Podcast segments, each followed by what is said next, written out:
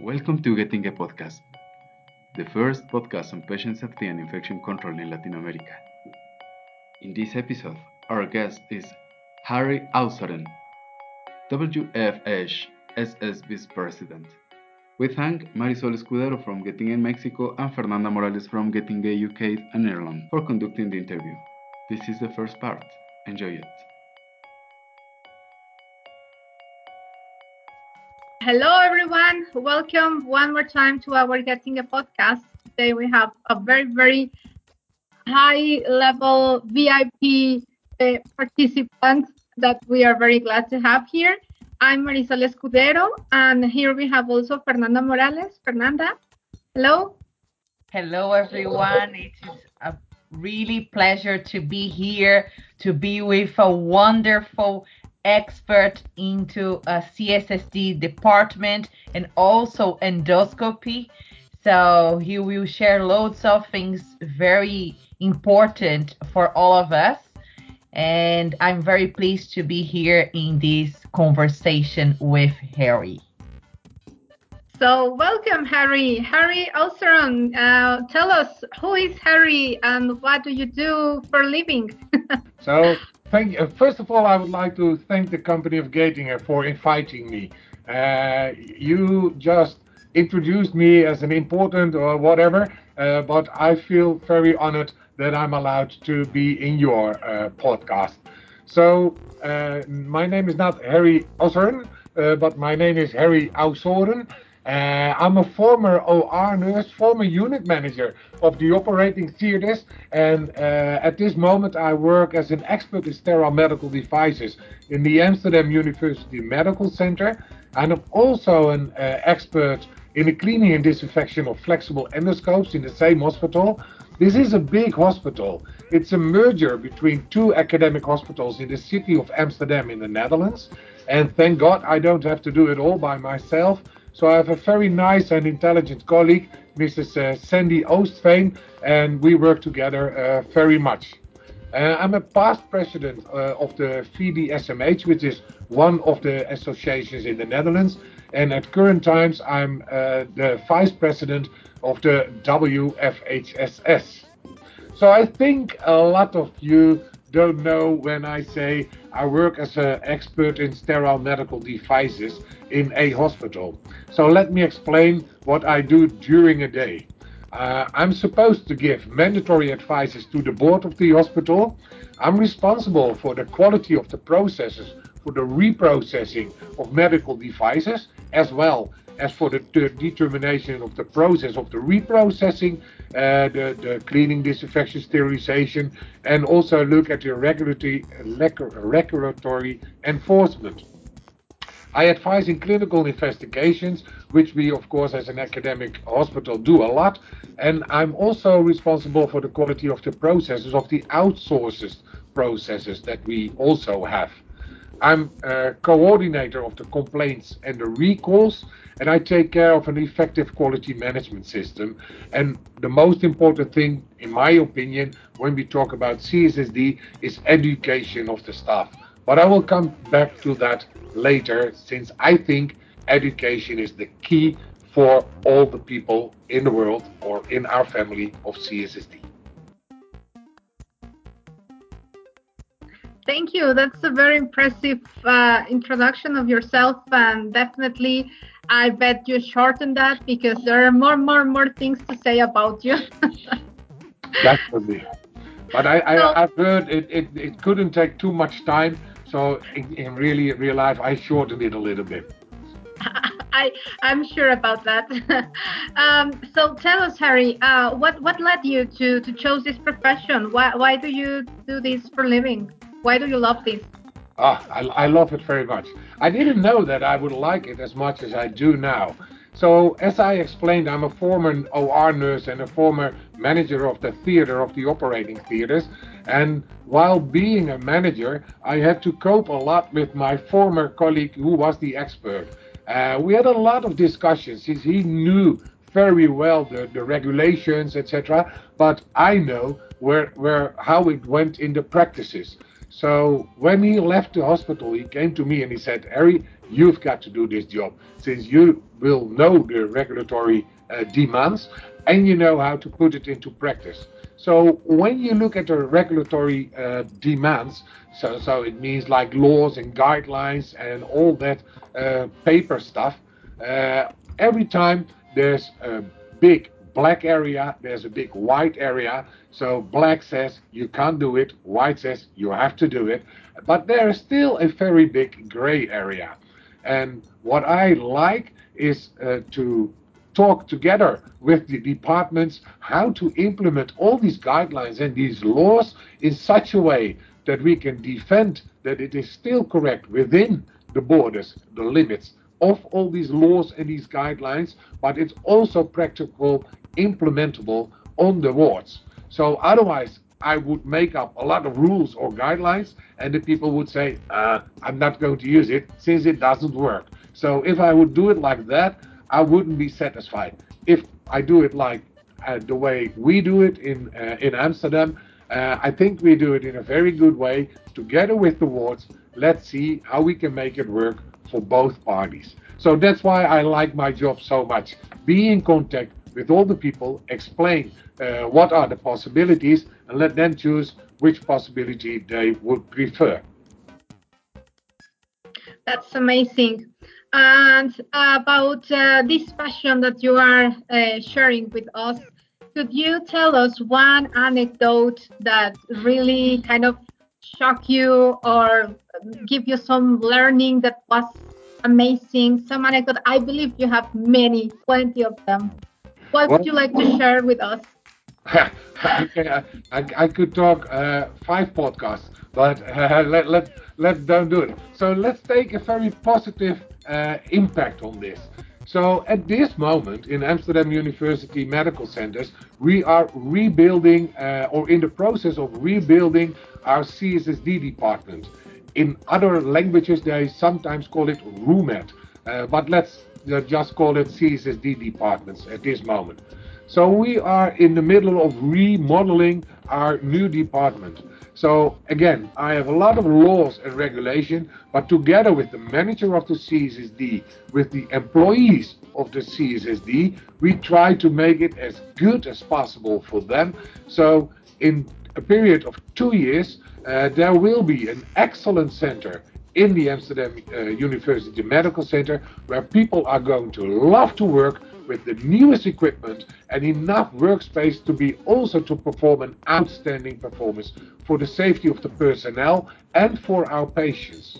So this means we have a lot of discussions with all the people involved and I like to make sure that everybody goes to the same route, to the same path so they can work with it within the regulation uh, for the benefit for themselves, for their colleagues, but also for the patients, where we, uh, in the end, we all work for. So I think this is a good example that it is not someone in an office who is thinking of everything, but who is, it's someone who is also on the floor uh, talking to the people, and together we make a decision. So I think that's one of the very nicest thing of my work that I am allowed to do and even get paid for that. So, how lucky am I? Yes, you're very, very lucky, and that sounds amazing. Uh, definitely, I believe that a lot of uh, people that have been in touch with you and even far away, when they are seeing you in the stage, they learn a lot about your experience and and there are many um, also uh, things that I bet you will come after in, in the following years. So you are currently working at the WFHSS as the vice president, and we know that there are some um, important uh, activities, and there is a mission that is covering the WFHSS. But you are also um, very interested in the endoscopy field, and we would like to ask you about what have you, uh, what are your plans and what have you done so far? We know that there's a lot coming in the following years or months. I don't know. it, it's, it's, definitely it's, it's, going to be there. So uh, when you look at the mission of the WFHSS, it says the WFHS dedicates itself to the promotion of the worldwide harmonization of sterilization departments and of decontamination practices, especially by providing a, a meeting place for national and regional non-profit sterilization society, and thus in that way we stimulate the cooperation and the exchange of information and best practices. And we also have a website, and via this website, we put in a lot of information uh, to all our stakeholders and to our interested parties. So in this way, we try to make a contribution, not only to, to ensure that the quality of the reprocessing is of the highest possible level across the globe, uh, but also to make the basic right of every patient to be treated with a medical device of good quality come true. Integrity, objectivity, openness and transparency, cooperation and support these are the core values in our organization. And having said that, that means that we try to communicate as much as possible with all the people that we work for. So that means that during uh, the national of the, the yearly congress, we also have a general assembly where we talk to all the presidents of all the societies that are, are member of uh, the WFHSS, and in that way we all help each other. And of course, we know there are differences between some countries or between some continents, but that would not say that they can't deliver the best in the possible way within the, the possibilities that they have. So there will be a difference, uh, uh, and I will come back uh, to that later, how we try to solve that. Great. Um, so regarding uh, this topic about the um, how do you see the following uh, years in endoscopy in our region? What are your um, thoughts about that? So when you look at endoscopy, I think this will be a, a much more important item over the next years. We see a lot of contamination of flexible endoscopes. Um, and there is only one way that we can make sure that um, uh, we, we make them less. It is by having trained personnel uh, working on that, uh, by having the right equipment working on that, and by culturing your endoscope. If you do not culture your endoscope, you don't know how your processes are going to be like. So when you compare this to our normal medical devices, let's say a forceps, when you have it cleaned and disinfected in an automated machine, uh, you have to inspect your instrument, uh, you have to check if it still works okay, etc. But you have to visually inspect it. With all these uh, medical devices for flexible endoscopes, you cannot inspect it. So is it going to be useful to use a borescope for example, uh, to inspect the inside of the channels. But some channels are so thin that you cannot use a borescope.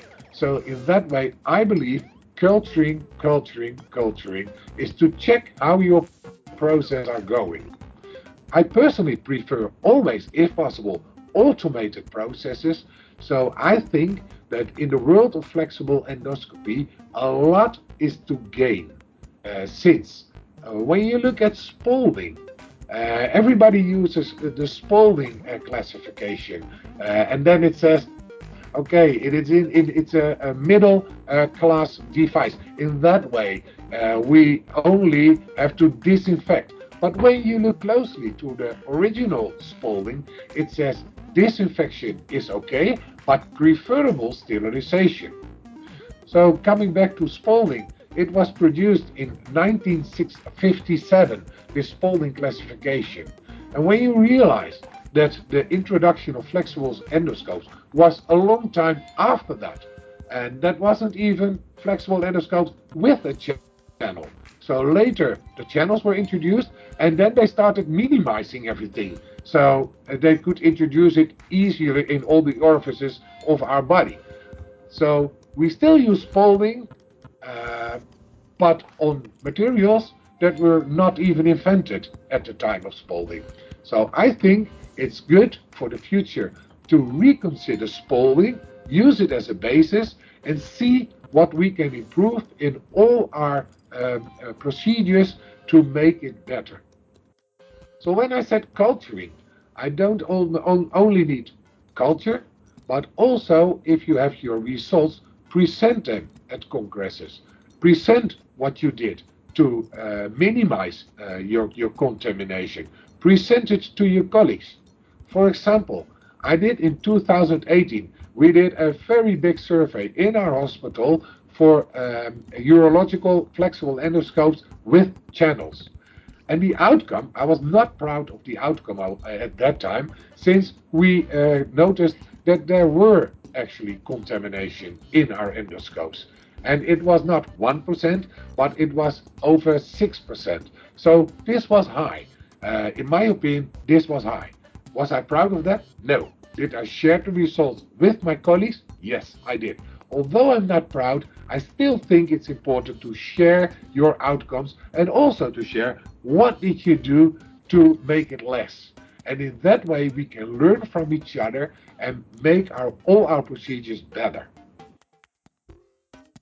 Harry, back on time a little bit. I will back on time on this. When you decide to do this research, uh, what took you to do this research? So, because this is one struggle sometimes uh, I in Central America, the research is not that uh, people say because there are loads of job to do and you know that you are doing a lot but also even if you are doing a lot you could do a research how you how you said okay it's time or there was a sign that you need to do so could you tell a little bit about this story please yeah, no, no problem at all. So first of all, let's talk about my private life. Uh, when I became a father in 2000, I decided to start working uh, four days a week. So one day uh, I wanted to be special for uh, seeing my kids grow up.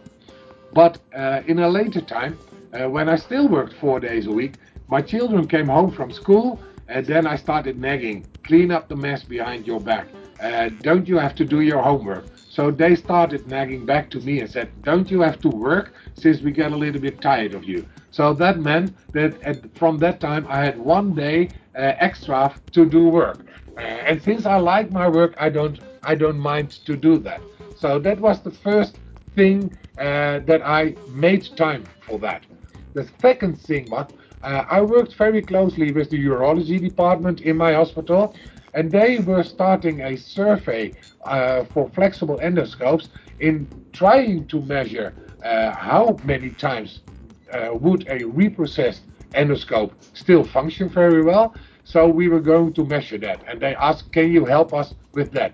So in that case, I said, "Of course I can, but if we are going to do it, I also would like to culture the endoscopes." So that meant uh, that we made a very nice protocol in which we said after the procedure, so one of the things, for example, which I think is very important in reprocessing of your flexible endoscope, it starts in the room where they use it. So at the bedside cleaning or point of use cleaning, call it whatever you want, but you have to flush your channels. So nothing of there's little left in your channels, so no possibility for biofilm uh, to, to, to compose.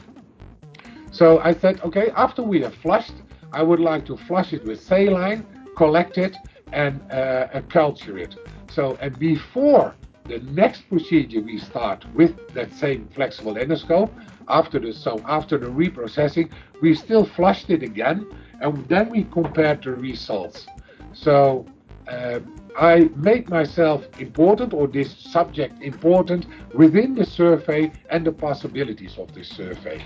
So I was, first of all, I was lucky that I found time because of my kids, and I was lucky because uh, the urology department said, okay, if you're going to help us out, we are going to help you out as well, so let's do it together. So we joined forces not only me, but it was the hospital that joined forces, and in this way we could very, work very close together uh, to compile this survey.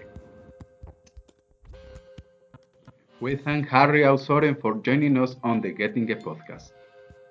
Remember that you can listen to us through www.getinge.com lat or through your favorite streaming platform.